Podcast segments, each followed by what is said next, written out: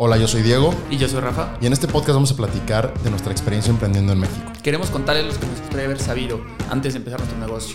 Los mitos y realidades sobre lo que es emprender.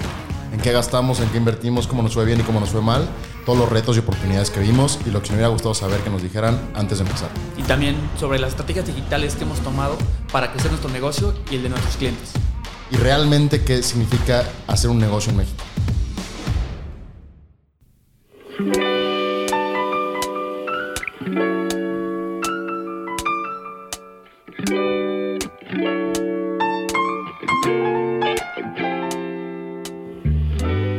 Bueno, gracias a todos por estar aquí en nuestro primer episodio de este podcast. En este episodio que vamos a platicar, Rafa, vamos a platicar pues un poco de todo. Vamos a platicar quiénes somos tú y yo, nuestro background, ¿Cómo empezó Noma? Eh, pues, algunas dificultades que tuvimos al inicio y más o menos cómo estamos ahorita.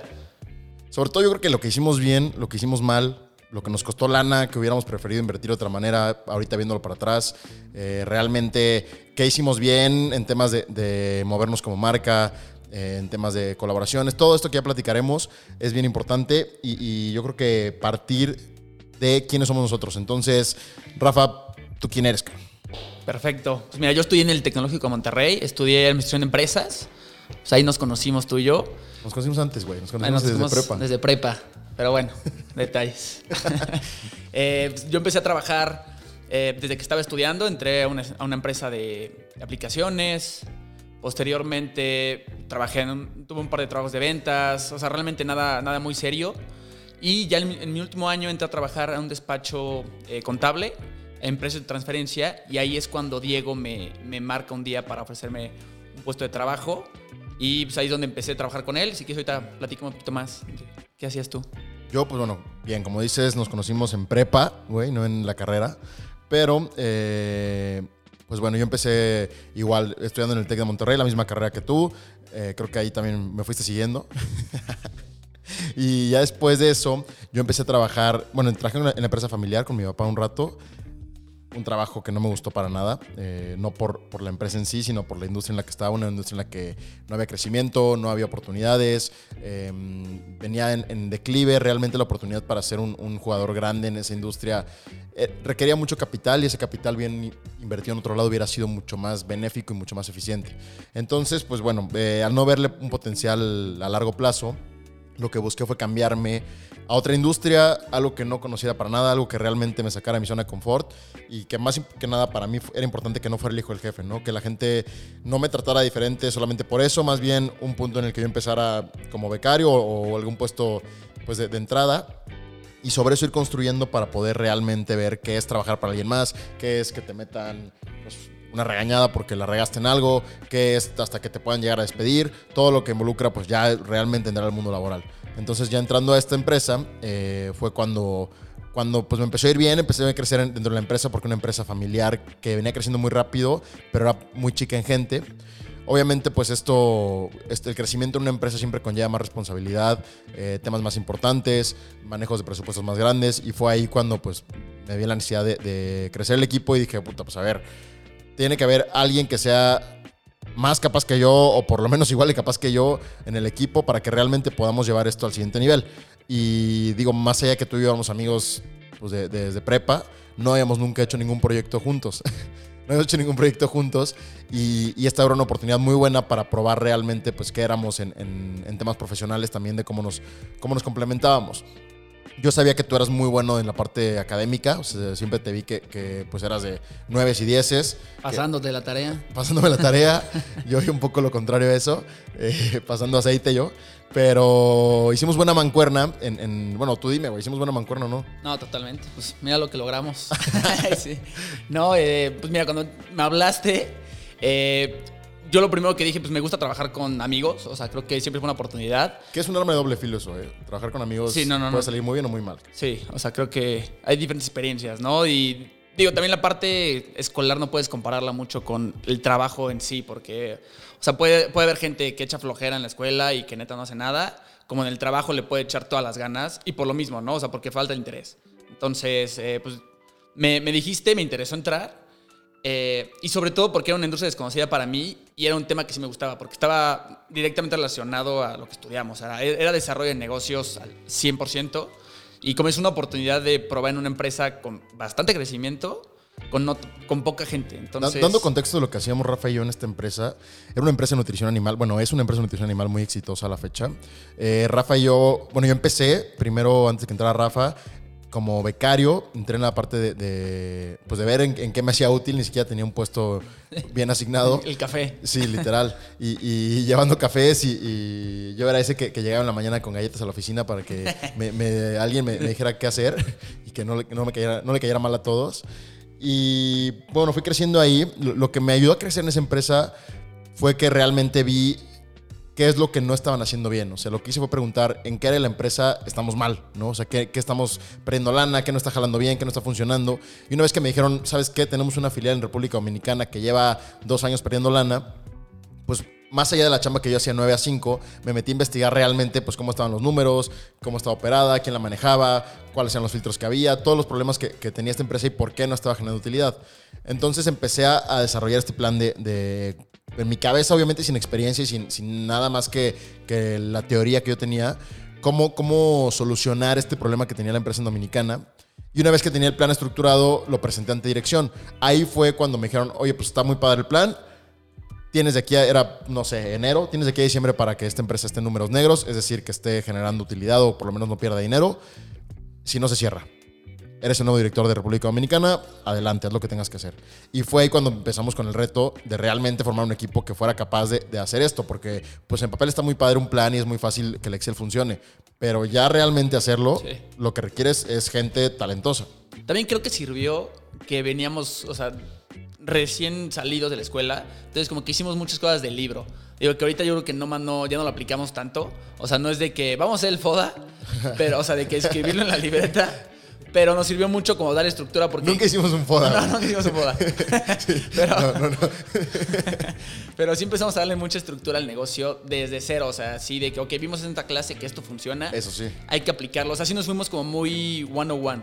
Sí, que creo que también estuvo bien porque es precisamente lo que le faltaba a Dominicana. Muchas veces los mercados, digo, no, no irnos tan lejos, en México pasa mucho, ¿no? Pero los mercados latinoamericanos les falta una sofisticación de, de, de modos para realmente entender cómo se maneja un negocio que pues opera triple dígito y mueve cifras importantes por, por varios lados. O sea, eh, a mí me impresionó que llegara a ver una empresa que facturaba millones de, pesos y no tuviera filtros de, de en qué gastaban, a quién le cobraban, a quién le cobraban, eh, cómo hacían las cosas y cómo dejaban de hacerlas, ¿no? Entonces, para mí eh, esto fue muy impactante y creo que fue lo que, como dices, llegamos a hacerlo muy bien porque no estábamos maleados de otra empresa que nos hubiera dicho otra cosa. Y también muchas veces como que pensamos que las empresas tú entras y está todo definido y, así se saca el flujo y así se hace esto. Y cuando ves, la realidad no es así. O sea, todos van como, a ver cómo lo hago. Vamos a empezar a hacer esto. ¿Por qué no juntamos y usamos esta idea?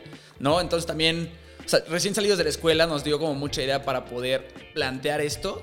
Y ya después, pues el camino nos fue enseñando la realidad de algunas cosas. Claro, la realidad es que la gente muchas veces es floja, la gente no quiere trabajar, la gente no se motiva y ahí viene el reto de realmente saber liderar una empresa porque, como dices, no solamente es estructura, no solamente es hacer un buen e-commerce, no solamente es tener una buena base como, como empresa, lo más importante también es saber liderar a tu equipo y creo que es un reto que tú hemos visto en, en esto, eh, ahora que tenemos pues un par de negocios aparte de, de Noma, que ya platicaremos ahorita más, el reto es cómo haces que la gente realmente se involucre con lo que estamos haciendo y que se den cuenta todos que pues lo hacemos por, por el bienestar de toda la empresa y toda la gente involucrada, ¿no?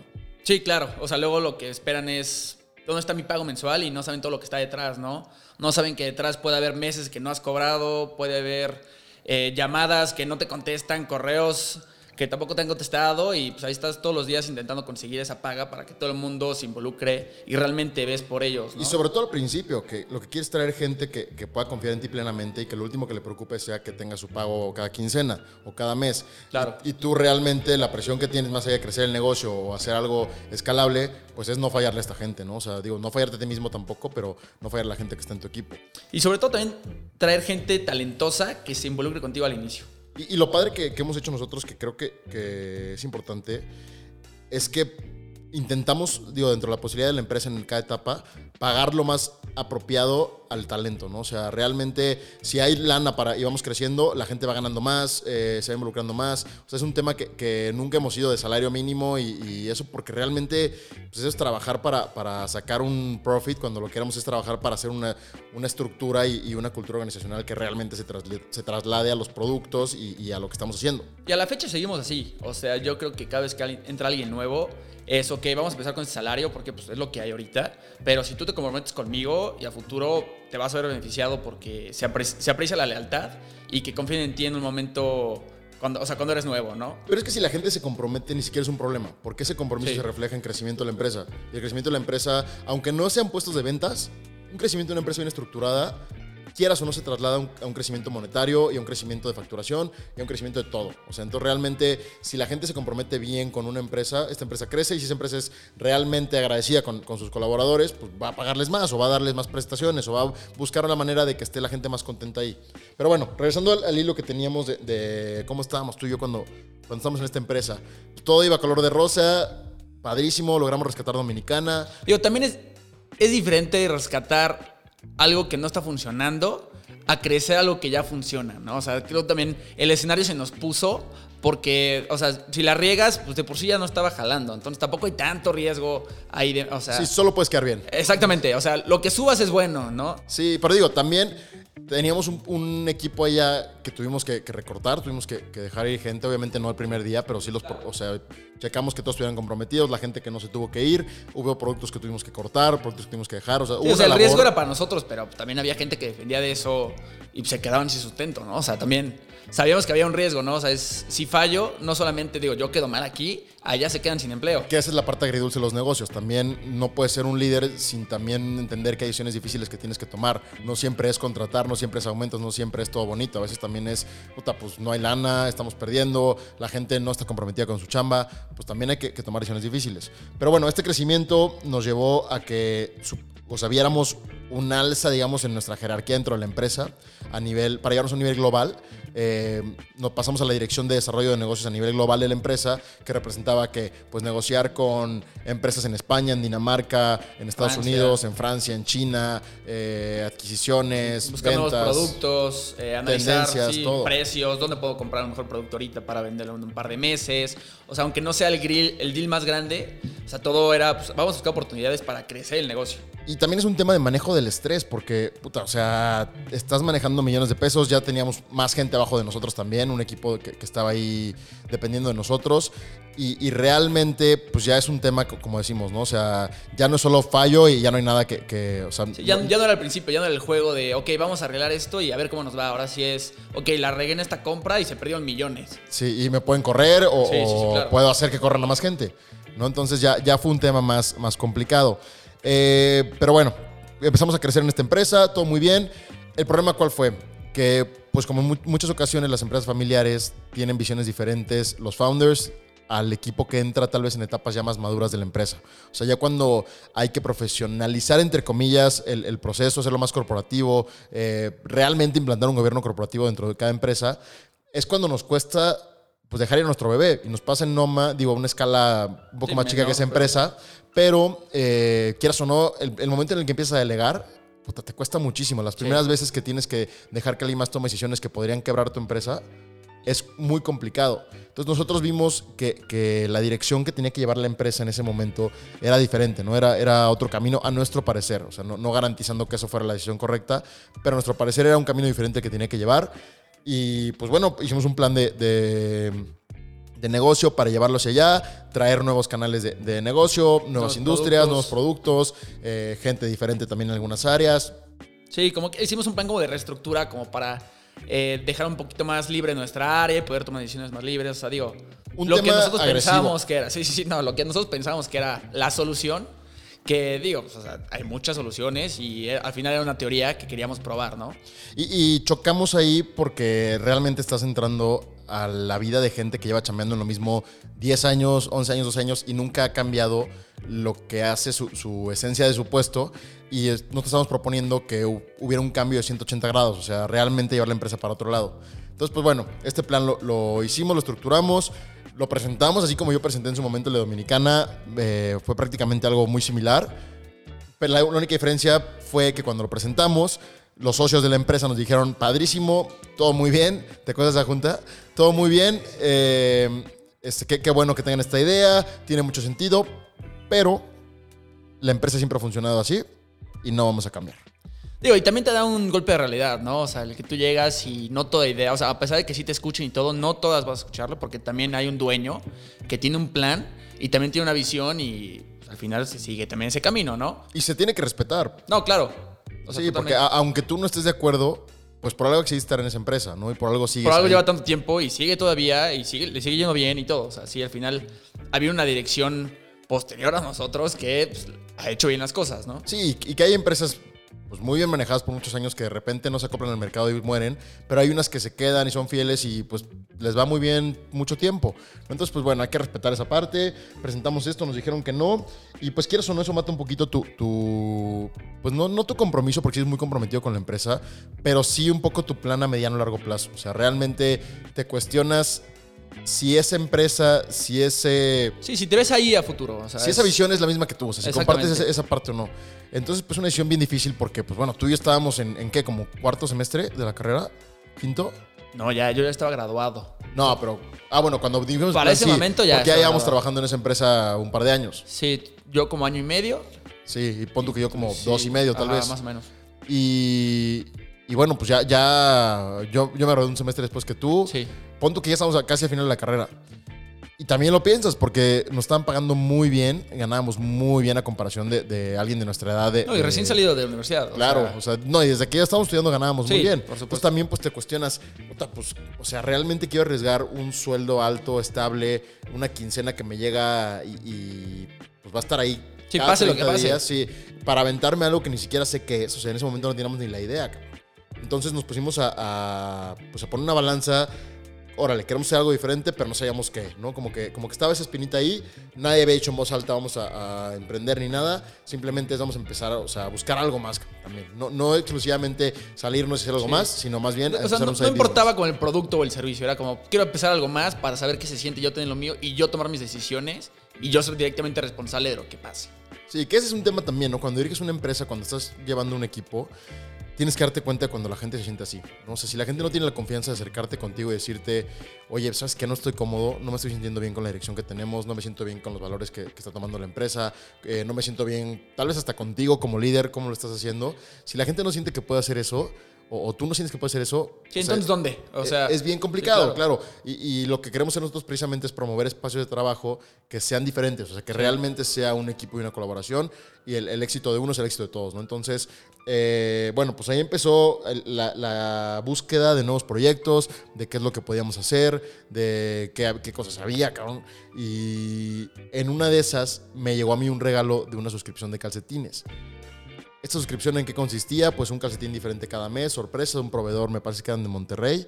No sé si sigue existiendo la marca o no. eh, Tampoco. Pero bueno, eh, nos llegó de ahí. Bueno, me llegó de ahí. Y un día en la oficina llevé este calcetín, empezamos a platicar ahí. Y, y te dije, ¿no? Pues, Oye, ¿qué onda con los calcetines, cabrón? ¿Cómo los ves? sí, o sea, ¿cómo ves este negocio? Y dije, pues calcetines, o sea, no usamos tantos calcetines.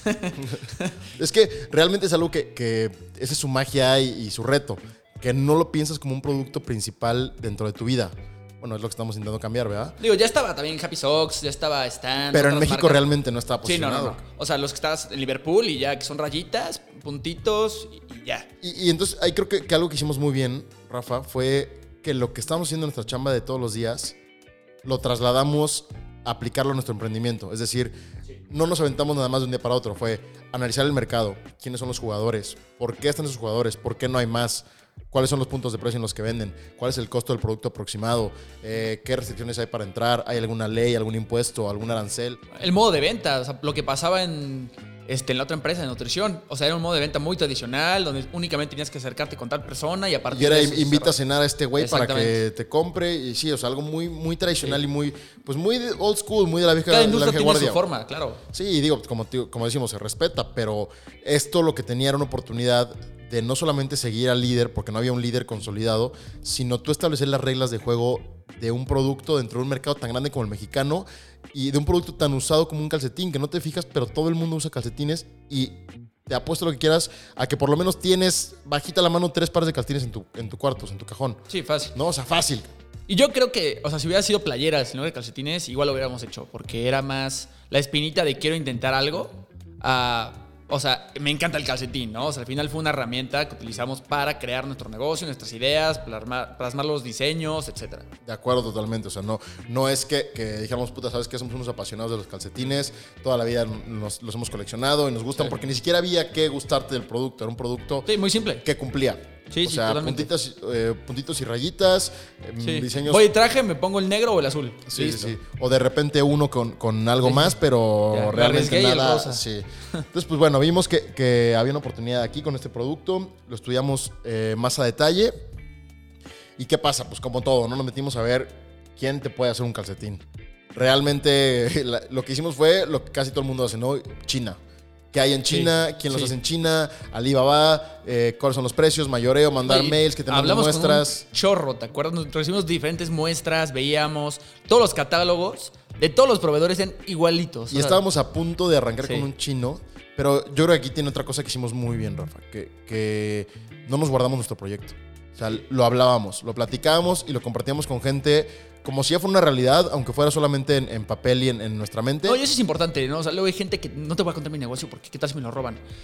Creo que todas las ideas ya han existido. O sea, siempre se puede mejorar, pero no hay ideas nuevas. no, y si tú crees que un negocio va a ser exitoso Sí. por una idea, No, es, es- Estás exacto. perdido. Lo que sirve es la ejecución, o sea, si ahorita me dijeras, porque los escuché, voy a crear mi negocio de calcetines, adelante, o sea, ojalá y te vaya bien, pero nosotros tenemos nuestra estrategia y eso es lo que nos diferencia del de producto. hecho, le maquilamos a nuestra competencia, o sea, le hacemos Claro. calcetines a la competencia, a los que realmente tienen una buena propuesta. sí, totalmente, Bueno, o sea, eh, eso lo platicaremos ahorita. sí. Pero bueno, nos metimos a ver esto, proveedores chinos, qué hacíamos, y entonces, como decíamos, lo importante aquí es platicar la idea porque siempre tienes algo que aprender de otra gente. O sea, siempre que rebotas una idea, va a regresar con algo que tú no le habías puesto. Entonces, realmente hablando de esto en la oficina, me acuerdo perfecto, estábamos pensando, Sí. bueno, a ver, ¿cómo vamos a, a lanzar esta marca? Sí, ¿qué diseño les gusta? Ya ¿Qué teníamos un proveedor Sí, sí. chino porque, según tú y yo, íbamos a arrancar con eso, ¿verdad? Sí. Y, y- No, además todos los, todos los proveedores chinos se llaman, o sea, tienen nombres raros, era como Kevin. Sí, sí, sí. Kevin Shu. Sí, sí, sí, sí. y entonces lo estábamos platicando y dijimos, bueno, ¿cómo vamos a lanzar en el tema de marketing un buen lanzamiento que realmente haga ruido y, que no nos cueste una millonada porque realmente no teníamos dinero? La inversión que, tuvimos que ahí fue cuando sumamos a, a nuestro otro socio José, que, que metió, pues digo, no, no gran cosa de capital y también lo sumamos más que por el capital, por él y por lo que aporta el negocio. Eh, pues teníamos todo invertido en, producción, en los mínimos que, teníamos contemplados. Y entonces, platicando de, cómo íbamos a lanzar en temas de marketing, dijimos, pues bueno, a ver, hay empresas que, en ese momento, que era hace tres años casi, eh, Supreme traía este concepto de colaboraciones muy fuerte, le estaba viendo muy bien, estaban segmentando muy bien el mercado a través de eso. Dijimos, oye, ¿por qué no replicamos ese modelo en México haciéndolo con calcetines? ¿Por qué no Sí, usamos algo. exactamente eh, alguien no tan grande que no nos vaya a cobrar mucho o que no nos cobre de Sí, preferencia. sobre todo, o sea, dale producto y, y con eso. Sacamos un producto que él nos anuncie junto con él, le damos un porcentaje de esto, eh, hacemos un diseño para él, él que va a ganar con esto. De entrada, un, un porcentaje de ganancia cada para que se venda. O sea, al final tiene mercancía que puede ofrecerle a sus seguidores. que para él es validación. Para un artista que, que es emergente y que va creciendo, el decir, esta marca está atrás de mí y, y me apoya y ve el valor que yo tengo, pues es algo que él puede llegar a vender a otras marcas para que también se sumen a su proyecto. Y eso lo vemos ahorita, o sea, Ah, no, claro, esa tesis sigue, o sea, sea, la, proba- la comprobamos y y, es algo que, aplica O sea, y, sí, y to- sí, sí, totalmente. Creo que eso fue uno de, uno de los grandes aciertos que tuvimos como, Sí. como marca al principio. Eh, esa teoría, bueno, es más bien práctica de irnos a micronichos, de realmente Sí. segmentar lo más que puedas tu mercado y conocer ese segmento a profundidad, realmente entender quién es ese segmento. Por ejemplo, en ese caso fue un músico que se llama José Log, que nos gusta mucho a ti y a mí, y en ese momento no era muy grande. Bueno, ahorita creo que ya es de mejor tamaño, ¿no? La verdad, ya, no, ya no lo he seguido más, mucho. pero como que lo escogimos, o sea, queríamos como un tipo caloncho. Sí. Eh, dijimos, ¿quién, o sea, ¿quién nos gusta que todavía no sea tan grande y que podamos como acercarnos todavía como con Family and Friends o digo, ver dónde podremos llegarle? Y, esto, pues, es de las cosas que cuando te preguntan qué tanto es suerte, qué tanto es tu habilidad para, para que tu negocio esté en ese punto, yo creo que nunca puedes decir que es 100% habilidad. O sea, siempre tiene un factor de suerte importante. Tú y yo estuvimos platicando de José Logues en la oficina y pasó por ahí un, un- un compañero de trabajo, buen amigo nuestro hasta la fecha, y, y nos preguntó qué están platicando de José. Entonces, no, pues queremos hacer un proyecto y estamos eh, buscando por una colaboración. Ah, pues fíjense que él es roomie de mi primo en Barcelona en la maestría. Ve, ve, o sea, ve la, la coincidencia, porque este es un chavo que toda su familia es de Puebla. Él estudió nutrición y por azares del destino acabó en Querétaro, en la misma oficina que nosotros. Y su primo, que estudia en Barcelona, era Rumi De José de Loj. José Loj. Entonces, o sea, son cosas que, que aunque hubiéramos buscado, no hubiéramos encontrado No, ni de broma. eso. ¿no? Entonces, ¿qué, qué, qué nos permitió encontrar esas eh, coincidencias que realmente tenemos con mucha gente y que a veces no lo sabemos? El decirlas. O sea, el sacarlo a la mesa, el, el decirlo en voz alta, permitió que eso fuera una realidad, ¿no? que se materializara. Entonces, él nos, nos puso en contacto con, con Josian, pero antes de eso nos preguntó, ¿Para qué lo quieren? O ¿Cuál es sea, su proyecto? Sí, claro, ¿qué quieren hacer con él o, o para qué lo están dijimos, buscando? ah, pues algo que pues no es muy común, pero creemos que puede tener potencial, no lo sabemos todavía, calcetines. Y nos dijo, fíjense que toda mi familia Vende hilo a calcetineros. a calcetineros en Puebla. A eso se ha dedicado mi familia por muchos Sí. años. Otra vez, otra coincidencia que quién sabe por qué pasan las cosas, pero todo pasa por algo. Eh, nos contactó con su tío, que es un experto en temas de hilo, nos enseñó muchísimas cosas, Sí. nos presentó con los mejores productores de calcetines de México.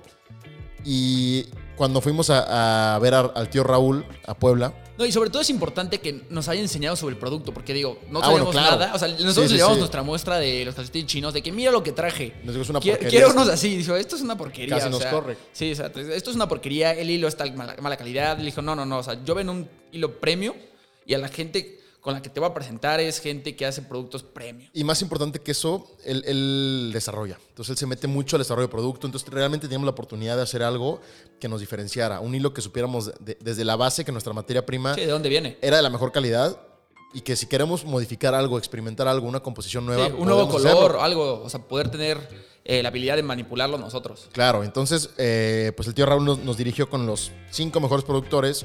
Ese día fuimos a ver a cuatro de los cinco. Uno nos gustó mucho. eh, a la fecha tenemos proyectos con él en conjunto. Y yéndonos de Puebla, le marcamos para las gracias al tío Raúl. Y Porque más nos estaba dando de flojera, ¿verdad? De que ya, bueno, ya vimos cuatro, ya nos gustó este, Sí, vámonos. ya. uno es muy bueno, Sí, ya, tiene ya, muy buena calidad, vamos a trabajar con él ya. Nos estábamos yendo y, y nos dice, eh, oigan, ¿cómo les fue con este quinto productor? No, pues fíjate que no alcanzamos a verlo, pero pues, no te Sí, pero preocupes. ya, gracias. No se vayan de Puebla sin verlo. No se pueden ir sin irlo a visitar, por lo menos que les platique. Para mí es el mejor de, de los cinco.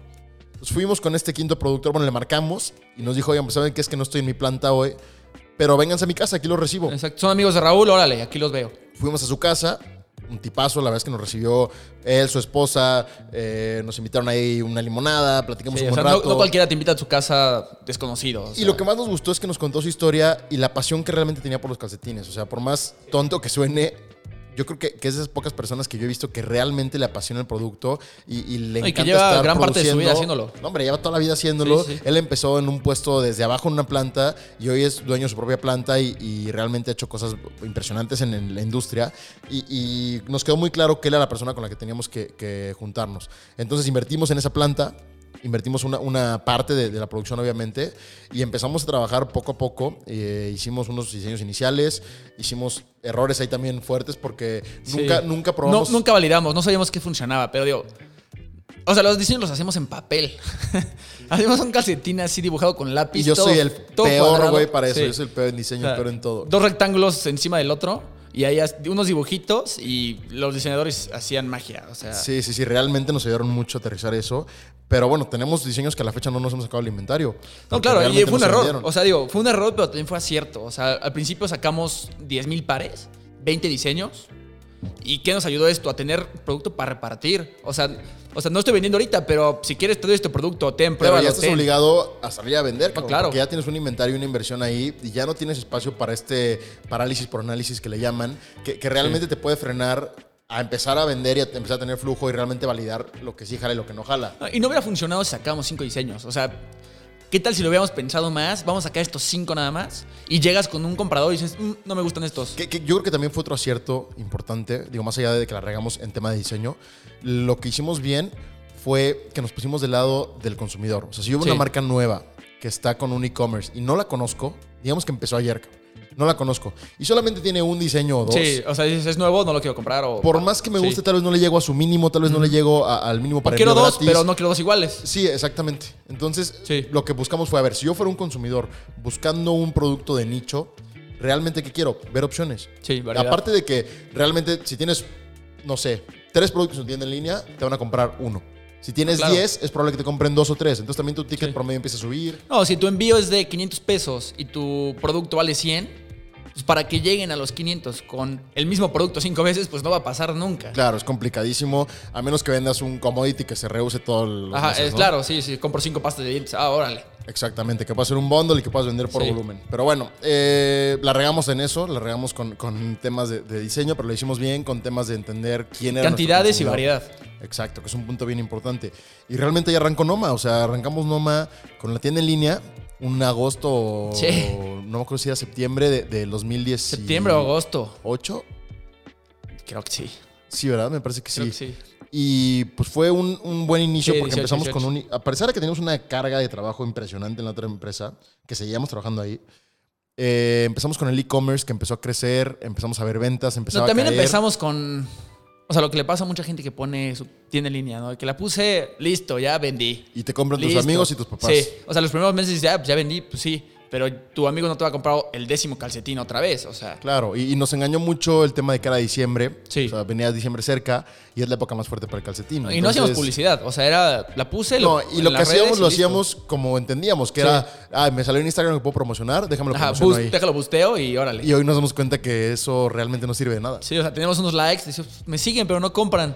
Pues sí, o sea. Sí, porque final- el e-commerce no funciona así, ¿no? Y, y digo, eso lo platicaremos más a detalle, pero es algo que aprendimos con mucho dinero y con mucho tiempo gastado. Sí. Pero Sí, bueno, sí, sí. eh, lanzamos nuestro e-commerce, seguimos eh, trabajando en otra empresa, empezamos a vender un poco, veíamos que caían ventas, no entendíamos de dónde, ni cómo, ni por qué, pero estábamos agradecidos de que cayeran ventas. Sí, o sea, se, se mantenía la página, o sea, siempre se mantuvo. O sea, nunca fue de que, ok, hay que ponerle más dinero para pagar eh, el Shopify. Nunca Sí. nada. O sea, siempre, digo, se vendían mil, cinco mil, lo que sea, y se pagaba todos esos gastos. Entonces, como que decíamos, bueno, pues se va jalando y seguirá así, ¿no? ¿Y, y qué, qué dijimos? Pues bueno, a ver, está jalando ahorita, si es part-time el, el negocio, estamos vendiendo, no sé, voy a decir una tontería, eh, mil pesos. Si le metemos tiempo completo, tenemos que estar por lo menos vendiendo 10 mil. Sí. ¿no? O sea, es lo menos que podemos estar vendiendo. Sí, claro, si le meto el 10% de mi tiempo y son mil pesos, si le meto todo, tiene que ser 10. Ahorita estoy ganando 2000, pues igual y sí me conviene meterme de lleno y voy a empezar a ganar menos, pero pues a la larga voy a empezar a ganar más. ¿no? Entonces eh, decidimos que era el momento de renunciar. Renunciamos de una manera muy mala, también por falta de experiencia. Falta de experiencia y también un golpe de realidad otra vez en el que llegamos y sabes qué, pues mira, si no quieren hacer el plan como queremos, pues vamos a renunciar y pero nos vamos en tres meses en lo que hacemos la Sí, transición. nos, nos pensamos tan indispensables que, Sí. que creímos que nos iban a dar las gracias por renunciar. Si no, no se vayan ahí. todavía, ármense el equipo, ya se van y contrario a ese momento, ok, perfecto, mañana vengan por su firma y órale. yo no quiero traidores en mi empresa y, y- y nos fuimos. Digo, y Estuvo bien porque te enseña que no, nadie es indispensable. O sea, realmente, aunque nosotros pensamos, no, estamos buscando por el futuro de la empresa, traemos estos productos nuevos. En el momento que dices, me voy, pues vete, no hay problema. O sea, Claro, la empresa sigue sin ti. Empezó sin ti, creció sin ti, seguir sin Exactamente. ti. Y, y bueno, como dice, fue un golpe de realidad muy bueno, que también nos bajó de, de nuestra arrogancia de decir, puta, pues ya crecimos Dominicana, ya crecimos lo demás, hemos sumado tanta facturación, somos unos dioses del negocio, a realmente llevarnos a, a estar trabajando con nuestra propia lana, que ahí es cuando realmente te das cuenta que un error que, que te cueste un peso ya te duele mucho más porque es tu peso y no el peso de alguien más. ¿No? Sí, claro. Y, y empezamos a operar, bueno, nos renunciamos, nos metimos de lleno y pronto nos dimos cuenta que pues, tus gastos fijos son fijos Sí. y todos los meses Sí, los sí, vas a tener. Y si tu ingreso no empieza a aumentar, pues difícilmente vas a poder vivir cómodo o al nivel que tenías antes si no estás trabajando constantemente y pensando futuro y sobre todo siendo mentalmente fuerte para entender que donde estás hoy no es donde vas a estar mañana. No, y, y te das cuenta que si no haces tú las cosas, nadie las va a hacer. O sea, dices, es que no me gusta vender. Pues si no sales tú, nadie va a vender tu producto. O sea, Claro. tu página está ahí parada y eso significa que alguien vaya a ir Y comprar. odio hacer facturas. Pues sí, pero Sí. si no las haces, nadie las va a hacer y vas a tener que pagar multas. Y luego ahí viene el SAT. Sí, No, totalmente. O sea, sí es un golpe duro, ¿no? O sea, te das cuenta que no es tan fácil llevar el negocio y que si tú quieres que algo pase, lo tienes que hacer. Pero también está la satisfacción de cuando algo pasa, dices, yo lo logré y si le metiste una hora y la ves reflejada, o sea, dices, ok, vale la pena esto porque el Claro. tiempo sí se ve, o sea, sí tiene resultados. Ahora, vámonos a una parte de, de valor. Yo no que lo demás no sea, pero algo más concreto, Rafa. Te voy a preguntar un par de cosas y tú dime si las harías al principio del negocio o las dejarías para después. Y si tienes algún comentario de alguna, échamelo. Al principio del negocio, darte de alta, No. No, no me daría de alta en el SAT todavía. ¿Por qué? Porque hay varias opciones que te da el SAT para que no pagues impuestos. Varias como lo es- figuras. sí, varias figuras, como es el RIF. Y puedes. O sea, ¿Qué es el RIF? el RIF es este. O sea, te permiten. Régimen de incorporación Fiscal. fiscal. Te permiten no pagar impuestos en el primer año, o sea, dan un descuento, son 10 años. Primer año se hace 100% de descuento, segundo 90, 80 y va subiendo. Como persona física. como persona física. decirlo. Y hasta que factures, creo que menos de un millón al año. Entonces, realmente tienes esa oportunidad de aprovechar, no pagar impuestos durante los primeros, creo que son 2 millones de pesos de facturación. Sí. Mientras no pases de eso en cada año, puedes tú tener esta deducción. Aparte de que no estás gastando en el acta constitutiva, No, en el claro. notario, que al principio gastarte 20 mil pesos en eso es durísimo, cabrón, porque es Sí. dos meses de, de salario o más. O hiciste el acta y sabes que además de calcetines también quiero vender boxers. Uy, no lo incluiste en tu acta. Órale, un cambio. Ve con notario y págale. Haz una asamblea y... Sí. No, no, no. Entonces, bueno, lo- tú no harías una, una No, yo me esperaría. el primer día. Validaría mercado, vería si el producto funciona y ya, de- o sea, aprovecharía la figura, pero también es importante ser persona moral para acercarte con clientes más grandes, porque si eres como persona física, sí, tengo mis calcetines, ¿quién es? Rafael Serrano SADSB, pues obviamente De no va a acuerdo. En, un negocio entonces direct to consumer te puedes ir un poquito más de Sí. tiempo siendo persona física, pero si realmente quieres vender B2B, o sea, business to business, tienes que ser una persona moral por el tema de dar confianza y también porque el tema de si quieres crecer rápido, luego te puede... Es, es mucho más conflicto cambiar cómo te diste de alta con un cliente grande. Si tú empiezas Sí. como Rafael Serrano SASB y después quieres cambiar a Nomad Outfitters SASB, es hasta posible que te digan, ¿sabes qué? Muchas gracias por participar, busca Sí. otro proveedor. Sí, o te facturo por aquí porque es un proceso de tres meses Y no a me urge el producto ya. Sí. Sí, no, totalmente. Entonces, quedamos de acuerdo en que vale la pena empezar como persona física. Cuando veas que tu negocio empieza a agarrar tracción, empieza a tramitar ya eh, en la parte moral. Buenísimo.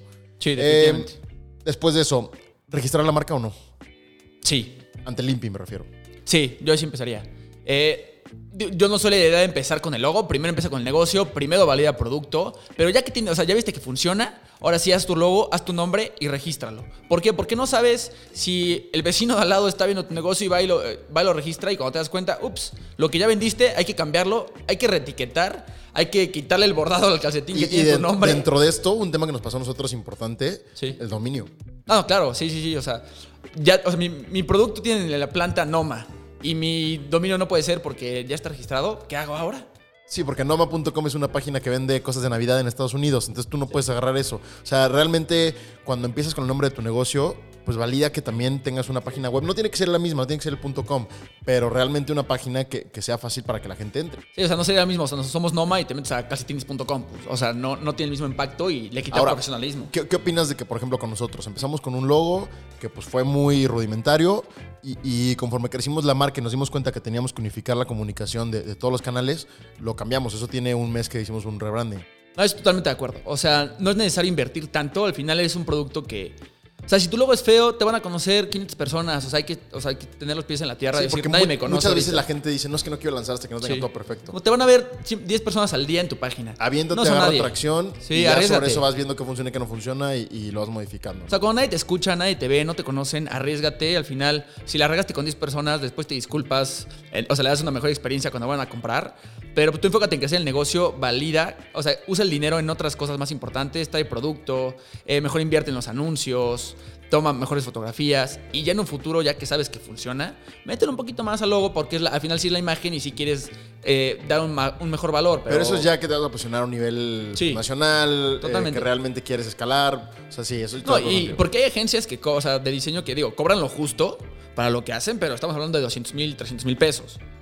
Entonces, si, si contemplas eso como inversión inicial, pues ahí se te fue gran parte de tu inversión en Es producto. mucho más de nuestra inversión inicial de todo el negocio. Sí, sí, claro. O sea, imagínate si hubieras hecho eso. Entonces, ¿qué hicimos? Mejor contratas eh, a un conocido que te pueda ayudar con un logo y listo. Un freelancer que también va empezando y que también la va a regar y la va a hacer bien y, y que también es experiencia para él. Claro. Y, y a final de cuentas tenemos mucha gente que ha colaborado con la marca que hoy, digo, nos estamos echando flores, pero también nos usa como referencia en su portafolio. Sí, claro. Para decir, oye, pues yo le trabajé a Noma en tal, en tal y en tal. Aunque es una etapa temprana, pero pues digo, es un ganar-ganar para todos. sí, ¿no? totalmente. Luego, siguiente pregunta. Eh, en temas de producción, para ti, ¿qué harías? ¿Nacional, internacional? ¿Y por qué? Yo creo que primero hay que darle la oportunidad nacional. ¿Por qué? Porque es más fácil la comunicación con el proveedor, no tienes que esperar, o sea, no tienes problemas de horarios, no tienes problemas de idiomas, fácilmente, o sea, te tomas un vuelo y lo vas a ver, manejas y vas a ver qué onda, o sea, todo es mucho más tranquilo, todos hablamos el mismo idioma de negocios, o estamos hablando en México. Internacional, depende de qué producto estés buscando. Eh, o sea, hay que saber las estrategias, las fortalezas de tu país, ¿no? O sea, o sea, si quieres algo tecnológico de última punta, pues posiblemente no sea Yo México. soy de la idea, digo, y a la fecha creo que son contados con una mano las industrias que he visto, que no puedas hacer en México. O sea, realmente, ve, en México hacemos aeronáutica, automotriz, eh, somos el fabricante más grande de, de pantallas eh, de plasma. Sí. O sea, realmente no nos quedamos atrás en ningún tema. En, en temas de minería estamos muy fuertes, en textil estamos muy fuertes, en tecnología, pues digo, no somos el más avanzado, pero ahí vamos. O sea, Pero yo, también luego es, tema de escala. O sea, estas empresas que pueden ser muy buenas, luego se dedican Ah, a, esto a proveer nada más dos, tres. Estoy de acuerdo, pero lo que voy es. Esos clientes que son tier 1, o sea, que son, Sí. no sé, un Samsung, pues también tiene proveedores que son tier 2, 3 y 4. O sea, también Claro. tiene, o sea, proveedores más chiquitos que le surten al mediano, que le surten al grande, que le surten al gigante. O sea, vete Sí. a buscar al tier 3 para comprarle Claro. a él un volumen O más sea, chico. pero no es tan fácil también. O sea, tú llegas con el proveedor más grande de pantallas, quiero comprarte una. No, pues el mínimo son. No, por eso, a, a 20. lo que voy es, probablemente el que le vende los botones de, de la pantalla Ah, claro. a ese proveedor grande, él también tiene una pequeña producción de pantallas. Sí, sí, o o sea, los o te- elementos o lo para contactas para hacerte buscar una a alguien pantalla. más. Exactamente. Sí, sí, sí. El problema en México yo creo que es que los proveedores y los productores no han sabido realmente trasladarle al mercado que están ahí. O sea, si tú buscabas un proveedor de calcetines en Google, no vas a encontrar. No, a la fecha. O sea, tú buscas y te salen esas como bases de datos enormes de proveedores desconocidos que tienen teléfonos eh, y correos y contest- o sea, marcas o mandas un Y correo son y, negocios tradicionales Sí, y son ¿y quién negocios que, llega? sí, claro, que fueron empezando y van creciendo con lo que les vaya cayendo y un crecimiento orgánico que si no los busca el mercado a ellos, ellos no buscan el mercado. Sí, totalmente. ¿no? Entonces, bueno, yo estoy to- totalmente de acuerdo contigo. Siempre que se pueda nacional, Sí. os digo, nada en contra de los, de los brokers o de, de estas eh, agencias de, de- ¿cómo se llama? De los que importan y exportan. Sí, sí. Pero, eh, bueno, buscar apoyar también nacional y también por temas No, y logísticos. hay buena calidad. O sea, al final, o sea, nosotros tenemos un muy excelente producto a diferencia del que habíamos tenido al principio. O sea, Claro. comparando la primera muestra que hicimos con la que tenemos ahorita, creo que hubo gran diferencia. Y todo fue desarrollo nacional. Y porque pudimos pivotear también. O sea, digo, nuestros proveedores, algunos usan agentes aduanales para traer cosas, para llevar cosas, pero a final de cuentas nos dicen, aquí está mi producto en México Claro. y, y escoge sobre lo que tengo o desarrollamos algo juntos. Entonces, bueno, perfecto. Ahí nos vamos con, con nacional cuando se puede, internacional cuando tu producto lo, lo exija o, o lo necesite, ¿no? Luego, canales de venta. Muchos canales de venta, pocos canales de venta. ¿Cuáles, cuáles sí, cuáles no? Yo soy la idea de pocos canales de venta. Enfócate en uno, crécelo. O sea, al final puedes tirar muchas piedras, pero no vas a tener muchos éxitos. Elige uno, crécelo y cuando llega, cuando estés viendo que estás llegando a un tope, o sea, que ese tope puede ser que ya necesitas invertirle mucho más capital para que siga creciendo ahí, tienes que meterle más productos, más atención, abre otro canal. O sea, al final vas como creciendo bloques, ¿no? O sea, empiezo en la parte, o sea, digamos hablando online, empiezo en Facebook, únicamente Facebook Ads. Y va a llegar un punto en el que para realmente escalarlo necesitas meterle más presupuesto, tanto en edición, o sea, en crear fotografías, como en anuncios. Entonces, ¿qué puede pasar? Ok, en lugar de meterle tanto más presupuesto, ¿por qué no abro mejor Google? Y empiezo a crecer por SEO. O sea, como que empiezas a crear esos bloques. Y yo creo que es lo mismo en la parte tradicional, ¿no? O sea, ¿para qué quieres vender todo el tiempo a retail? Que es, necesitas mucha inversión y quieres venderle a todos los retails. Porque una cosa es venderle, eh, no sé, a un asturiano y otra es venderle a un Oxxo, que tiene muchísimos más. Entonces tienes que como entender cuál es la escalabilidad de cada uno y la inversión que requiere, tanto en inventario, producción, equipo. Y tiempo también, porque te va a costar al mismo tiempo probablemente, ya, ya operando, venderle a una cadena de tiendas de 30 tiendas que venderle a una tienda que tenga una tienda o dos. Sí, sí, sí. Y digo, nada en contra de, de los negocios chicos, también hay que, que apoyarlo y estar ahí, como lo hacemos nosotros, pero llegó un punto en el que en vez de venderle a 50 distribuidores un volumen chiquito, nos, nos funcionó mucho mejor a nosotros migrar a 10 distribuidores que sean un volumen más grande. Tal vez Pero tienes un poquito, tiempo. un poquito menos de margen, pero tienes más distribución y menos tiempo que estar. Sí, claro. O sea, es más fácil dedicarte a uno solo que ya tiene 10 que dedicarte a 10. Claro. Pero lo que te implica llegar con uno que ya tiene 10 es que las órdenes de compra son más grandes, tienes que producir, el flujo de efectivo o sea, incrementa, necesitas créditos, o sea, sí, Te van a negociar más fuerte. exactamente, o sea, es una carga que no, no es no hay que tomarla al inicio, o sea, si me hubieran dicho al principio, no, oye, ¿quieres entrar en Walmart? Digo que todavía no estamos,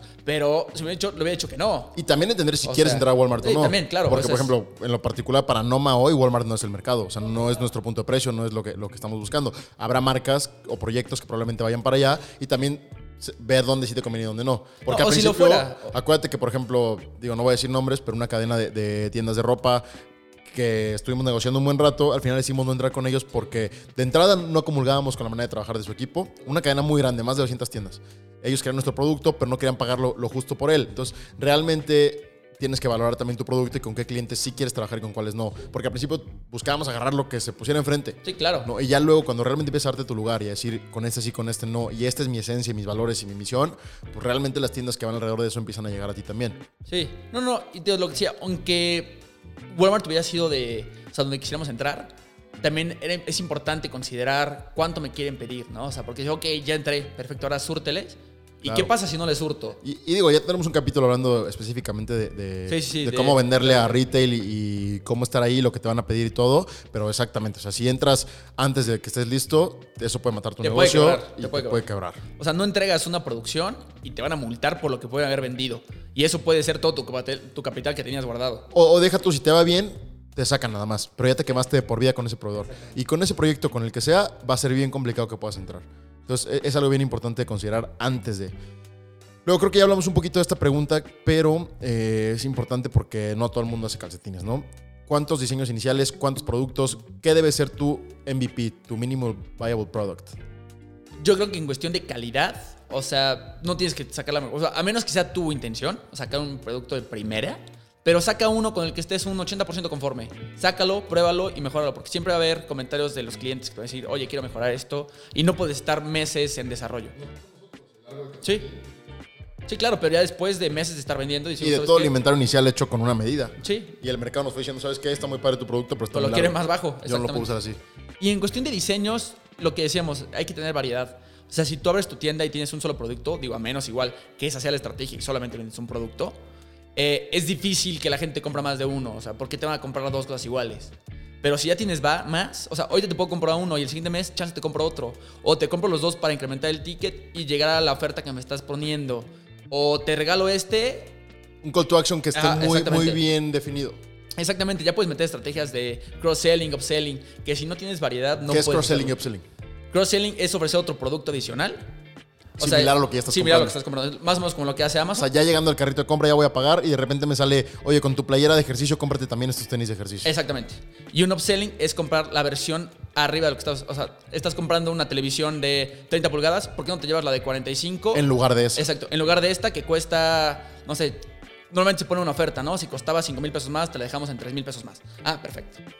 Ok, eso con el fin de aumentar el ticket promedio, Exactamente. vender productos más caros, porque al final de cuentas que nos dimos cuenta nosotros que muchas veces trata del ticket también. O sea, no solamente vender 20 productos y eso representa vender 200 pesos. O sea, si- en el e-commerce sobre todo, un ticket alto representa un margen que te permita hacer envíos eh, nacionales que no te peguen tanto.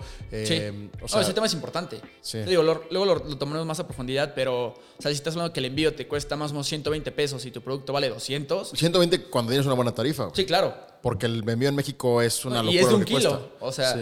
Es un Y- y kilo digo, y no estorba. Esto no excluye que marcas que vendan cosas de precios más bajos no pueden vender en e-commerce. Simplemente Claro. cambia la estrategia. Puedes vender un bundle, puedes hacer Sí. eh, grupos de productos que se vendan como un solo producto. Es decir, si yo vendo eh, dulces enchilados, puedo vender, en vez de vender una, una bolsa individual de 20 pesos, voy a vender un paquete de 10 bolsas individuales que cueste 200 pesos. Exactamente. Sí, o sea, para poder solventar ese gasto en envío y no cobrarle tanto al cliente. Porque si tú vas a comprar un producto de 100 pesos y el envío se lo vas a, comprar, se lo vas a cobrar al cliente es de 200, o sea, no vas, a, no vas a gastar más en envío que en el producto. O sea, es ilógico que vas a gastar el doble que lo que te, realmente te va a llegar. Y creo que son cosas muy, muy obvias, o sea, ya que las ves para atrás. Pero estando ahí, empezando con, con tu tienda, tú dices, a ver, como que quieres pensar que va a funcionar. Entonces, Sí. la avientas así, pones un envío alto diciendo, a ver, pues si, si yo fuera, el cliente sí lo pagaría, pero lo estás viendo desde un punto de vista en el que quieres que funcione. Claro, No totalmente. siendo realista y realmente siendo frío. Entonces digo, hay veces que tenemos que acercarnos con la gente a preguntarle, oye, ¿cómo ves esto? Y también, todo el mundo quiere dar consejos de tu negocio. Escucha algunos, pero no todos. O sea, en los que tú realmente creas que, que es tu esencia y, que es parte de lo que estás promoviendo tú. Por más que, que algunas personas te digan que no debe ser así, hay cosas que tienes que tomar la decisión de decir, esta es mi empresa y esta es la empresa que quiero llevar. Y hay cosas que tienes que ver realmente con frialdad y decir, oye, pues sabes que tiene un buen punto, tal vez el largo de mi calcetín, pues no es para todo el mundo. Sí, luego hay detalles, ¿no? O sea, es que me gustó que este es un poquito más grueso y ves el comentario en Facebook y te quedas pensando, ¿lo cambiaremos o no? Pero es un comentario y los otros 100 nadie puso nada, entonces... Sí, y te das cuenta que vendiste mil pares y de esos mil pares uno tuvo un comentario negativo. Entonces también, o sea, tienes que pensar que tu producto no es para todo el mundo. Sí. Mucha gente va a decir, oye, está muy caro tu calcetín. Pues sí, pero es tu labor, en vez de decirle, ¿es lo que cuesta? Sí, es, Es tu labor por decirle, a ver, pero esto significa que la gente que está en planta gana buenos sueldos, que le metemos un marketing bien hecho, que todo nuestro Claro. equipo está ganando bien, que nuestra materia prima es de primera Y que calidad. lo vas a meter a lavar y no se va a despintar y que no se te va a romper. Que o con sea, este calcetín tú vas a poder tener el equivalente en tiempo y en vida útil de 10 calcetines chafas de 30 Sí, claro. pesos en el mercado. No, y además, o sea, tomamos, tocamos el tema de fast fashion, que ahorita es, o sea, crea un chorro de, o sea, de desperdicios, realmente se roban ideas y todo. Entonces, es entrar mejor a comprar calidad en lugar de No, cantidad. a ver, el, el impacto, eso es muy cierto, el impacto que tiene comprar 10 calcetines chafas que te van a romper uno por mes, Sí, claro. a comprarte uno que te va a durar 12 meses, uno, Sí. estás minimizando, minimizando el impacto 10 veces eso. Entonces también, o sea, hay que pensar bien, hacer compras conscientes, realmente meterle, o sea, a productos de calidad, a propuestas que estén respaldando lo que dicen con un producto muy bueno. Y también la diferencia de un producto premium, o sea, ya hablando en producir, o sea, como productor, de un producto premium a un producto barato son pesos, o sea, no, no, no es gran diferencia. Claro, y, hay que pensar también de, de- en ese aspecto. O sea, dejar de ser un poco, un poco tan, tan aprensivos en precios, en cosas que sí vamos a usar realmente. O sea, esa diferencia, como dices, de 50 pesos en un producto muy bueno a uno muy malo, te la gastas en una cuba el fin de semana. Entonces realmente piensa, a ver, esos 50 pesos de diferencia me pueden implicar no solamente no impactar al, al, mundo de una manera, o sea, grave, sino que también puede estar apoyando emprendimientos que le dan trabajo a gente, que traen propuestas nuevas, que ponen tal vez el nombre de México en alto en otras partes del mundo, que, que están haciendo ruido, que están demostrando que hay maneras diferentes de emprender en México. O sea, no solamente lo que significa un precio que ves en, en retail o que ves en, No, en y la subir tienda. el estándar al final de los productos. O sea, digo, le pongo esta etiqueta chafa de un peso, le pongo esta premium de 2.50. Sí, que puede sonar como una tontería, pero la, la diferencia visual de tu producto cambia totalmente, ¿no? Bueno, muy buena esa parte de preguntas. Yo creo que, que vimos un poquito de, realmente lo que, lo que estábamos eh, pasando nosotros al principio con Noma. O sea, la regamos en muchas cosas, pero también siento que hicimos bien algunas sin darnos cuenta. Eh, para no alargarnos tanto, Rafa, yo creo que, me gustaría tocar un tema más antes de, cortar este episodio, que es la importancia de pivotear. O sea, ya en otros episodios podemos meternos más a, a temas ya específicos, de, como decíamos, de cómo vender la retail, de cómo empezar tu e-commerce, licencias, licencias, todo, eh, toda esa parte, ¿no? Pero por hoy vamos a, a- a terminar hablando de qué importancia tiene el pivotear y qué es el pivotear. Sí, o sea, pivotear es saber dar la vuelta cuando algo no sale como tú quieres. O sea, ok, le quiero vender a este cliente, me pide tal precio, no le llegamos. Y en lugar de quedarte sentado y decir, chin, ok, ¿cómo le hacemos para que sí se llegue? Ok, vamos a buscar este nuevo producto o vamos a hacer un bundle y, o sea, en lugar de ganarle el lo que íbamos a ganar a cada uno, pues ganamos menos, pero le vendí dos, entonces incrementé el volumen, compensa un poco. O sea, básicamente es no quedarte sentado y frustrado. Es como, ok, ¿cómo le hago para que funcione? Y si no funciona, perfecto, con él no funcionó, O, ¿con quién funciona? o aunque funcione, también entender que, que depende de la escala que quieras que tenga tu negocio. O sea, nosotros Claro. pivoteamos en un aspecto cuando decidimos ya no estar en 50 tiendas individuales porque Sí. era más tiempo estar organizando cortes, cobrando, Cada mandando envío producto. que hay que mandar Y- cada y- mes. Y quedábamos mal con todas las tiendas. claro. Cuando decimos, a ver, hay que cortar a las que, a las que no vendan más de X para irnos a buscar a las que co- compren más de esto. ¿Cómo, ¿Cómo podemos no descuidar a las tiendas chiquitas y generar empleos? Hay que conseguir un distribuidor, es decir, una persona que se dedique Que él vende esas a las chiquitas. a vender a las chiquitas. Sí, claro. Así tú como empresa le vendes a una sola persona que tiene 40 tiendas, esa es su chamba, gana muy bien, le va bien, y tú como empresa te puedes dedicar a tener menos clientes de mayor volumen. Obviamente est- para llegar a este punto tuvimos que hacer una talacha muy fuerte de decir, vamos a abrir uno por uno los puntos de venta. Sí, no, ir de tienda en Y tienda. capacitar al vendedor y, y explicarle, a ver, oye, así sea una tienda, estos son los puntos fuertes de la marca, estos son Sí. los valores, así vendemos, o sea, para que él realmente también lo pueda hacer. Sí, totalmente. Eh, y yo creo que el pivotear es lo que hacemos todos los días. Y todos los emprendedores lo hacen todos los días, a veces ya sin darte cuenta. Es como, oye, este proveedor nos dijo que no se puede. Y en lugar de decir, chin, pues ni modo, ya no lo hacemos, es ok, ¿con quién nos vamos? O, ok, no se puede este, ¿cuál sí se puede? Este proveedor no, hay que buscar otro. O tal vez hay que buscar otro producto. O hay que buscar claro. otro canal o otra manera de hacerlo. O sea, no se puede hacer en este producto. Ok, ¿en cuál sí se puede hacer para, o sea, para hacerlo O realidad? sea, dentro de Noma, ¿tú cuál crees que haya sido la pivoteada más grande que hemos hecho? Yo creo que, sobre todo en proyectos para conseguir eh, dinero, o sea, para conseguir fonde- o sea, para poder fondearlos, hemos pivoteado mucho, ¿no? O sea, es como que vamos con esta persona, le ofrecemos este rendimiento y va a jalar. Y ya viste a la décima persona y no jala, ok, ¿cómo lo hacemos? Ok, mejor hay que buscar microcréditos y vamos con eh, muchas personas chiquitas que nos puedan dar, ok, vimos que funcionó, ok, ¿por qué no hacemos esto? O sea, yo creo que eso nos ha ayudado mucho porque pues, en ciertas etapas necesitas... eh, Hay que hacer un episodio de los capital. tokens. Ese fue muy bueno. Esos tokens que hicimos para, para levantar capital que nos funcionó muy bien. Ya hablaremos de eso también en, en otro episodio. Sí. Sí, para, para mí el- la pivoteada más grande, o por, por lo menos la, la mejor que hicimos, porque hemos hecho muchas que han funcionado y muchas que no, fue entrar a licencias. O sea, yo creo que ahí también fue un punto de escalabilidad del negocio. Que, que digo, lo hicimos en su momento porque antes de eso no era, no era posible para nosotros, porque no teníamos ni los canales, ni el volumen, ni el capital. Y también fue para poder entrar a retail. Que ya lo hablaremos en el capítulo de retail, Claro. pero sí, o sea, fue una estrategia que usamos para poder Sí. O sea, no tanto por la licencia, sino fue porque, ok, con este gancho entro. Por eso, y, y lo agarramos con esa finalidad, Sí. pero realmente nos dimos cuenta en el proceso de que una manera de llegar al mercado y, y fidelizar a, a tu mercado mucho más fuerte. Sobre Totalmente. todo cuando la gente no te conoce. No, y la licencia es como una colaboración. O sea, con lo, lo que queríamos hacer al principio con José Log. Eh, que es, ok, agarro tu imagen, hacemos algo en conjunto y la promociono y me apalanco de tu, de tu marca y reconocimiento para que vean que yo también soy de calidad, porque no, las licencias no agarran a cualquiera para hacerlo. Entonces, si ya vienes de este nombre, saben que es de calidad y además tienes un nicho de personas que, le- que buscan tu producto. Y, y también, o sea, bien, bien importante con eso, dejar que la persona con la que haces una, una colaboración ponga su, su esencia en el producto. sí, sí, totalmente. Porque si no, se ve luego, luego. ¿Cuántas veces no has visto un influencer que saca su foto con su botella de shampoo y dice, este shampoo lo uso todos los días y me Sí, encanta? sí, sí. Y realmente sabes, que ver. y sabes que es una publicidad pagada que es ser orgánica y que no te lleva a decir, ah, oye, realmente esto es lo que usa en su vida diaria y yo que lo sigo, pues me está influenciando en, en sus decisiones. Entonces, dejar que la gente con la que colaboras sea orgánica, dar libertad creativa es súper importante y es algo que, que también nos costó mucho al principio a ti y a mí. Eh, y cuando entendimos que teníamos que soltar toda la, la rienda creativa para que la gente con la que colaboramos lo haga, fue cuando mejor impacto tuvimos Sí. y más crecimiento hubo. Sí, porque al final lo que quieres es crear un producto que, el- que sus fanáticos puedan usar en cualquier momento, ¿no? O sea, no que sea la playera de X persona 2020. ¿no? Sí, sí, sí. O sea, tú quieres que sea un producto que realmente lo usen. ¿Y cómo lo vas a lograr? Dejando que esa persona lo diseñe, porque él conoce a su público y él sabe qué les puede gustar y qué no.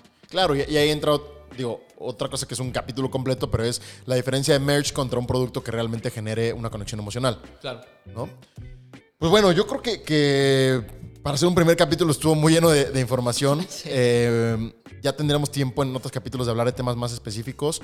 La idea que, que queríamos hoy, Rafa y yo, con la gente que nos está escuchando, era que conocieran un poco más de nosotros, de nuestro background, de lo que queremos lograr con esto. Que, que si me dijeras a mí cuál es el objetivo, es realmente poder ayudar a la mayor cantidad de gente posible, de, de ser un canal para escuchar las cosas que nadie nos dijo a nosotros, Sí. que muy poca gente nos quiso compartir. Digo, también hay gente increíble que nos ha ayudado mucho en el camino, pero hay cosas que nos hubiera encantado que nos dijeran, que nos hubieran ayudado a ahorrarnos tiempo, dinero y esfuerzo, y, y que hoy queremos trasladarle a la mayor cantidad de gente posible para que realmente podamos crear un, un ecosistema emprendedor en México que sea de apoyo, que sea de comunidad y, y que la gente sienta la apertura de acercarse con cualquier empresario, con cualquier emprendedor y pedirle consejos, buscar que te ayuden. Eh, ¿Cuánta gente no nos busca, Rafa, para, para eso? Y nos, siempre nos da muchísimo gusto ayudar a la gente que, que se acerca a nosotros, así como nosotros pedimos también ayuda de, de muchos empresarios. Entonces, la intención de este podcast es ese, eh, poder conectar con la mayor cantidad de gente posible y también, pues, intentar ayudarles a, a crecer sus negocios. Ya hablaremos un poco más también de, de HIT, nuestra agencia, en otros episodios. Pero, pues bueno, hay muchos, mucha tela donde cortar. Vamos a, a intentar sacar contenido de mucha calidad, traer gente que sea interesante, que nos ayude también Sí, a sobre nosotros. todo eso, porque no somos expertos en, o sea, en los temas. Entonces, traer gente que sí sabe para que realmente nos cuenten de primera mano, o sea, qué se necesita. Sí, porque es diferente tener experiencia a ser un experto. Sí, totalmente. ¿no? Entonces vamos a intentar mezclar las dos, intentar hacer algo de, mucha, de mucho valor. Y pues bueno, muchas gracias a todos por, por llegar hasta este punto, gracias por escucharnos y espero nos sigan en siguientes capítulos. Muchísimas gracias. Nos vemos la próxima semana.